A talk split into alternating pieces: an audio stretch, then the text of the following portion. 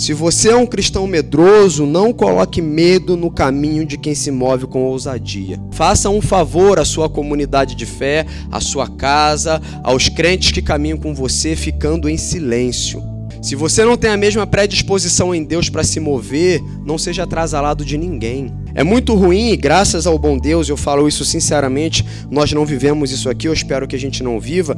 Quando você tem a direção da parte de Deus e você traz para a comunidade, sempre levanta alguém para dizer assim: isso aí vai dar errado. Isso aí vai dar errado. Como vai dar errado? Foi Deus que falou, vem. Ah, não, mas se a gente olhar para cá, se a gente olhar para lá, olha, isso aí não tem como dar certo. E aí essa pessoa ela começa a minar, ela começa a minar, sabe? O que, que acontece? Deus chega para Moisés e dá uma direção a Moisés e fala assim: ó, levanta os doze e manda eles irem espiar a terra. É direção de quem? É o próprio Deus dizendo: faz.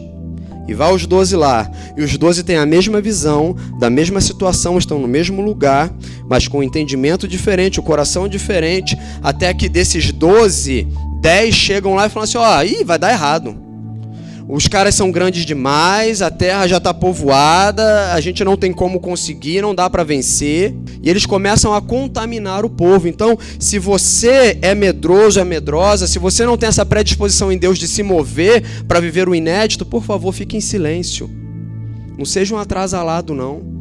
Se você não teve coragem para viver, se a sua vida foi um fracasso por causa do medo, não vai fazer da vida dos seus filhos um fracasso, não dizendo: "Ah, a mãe, a mãe não conseguiu, vocês também não vão conseguir".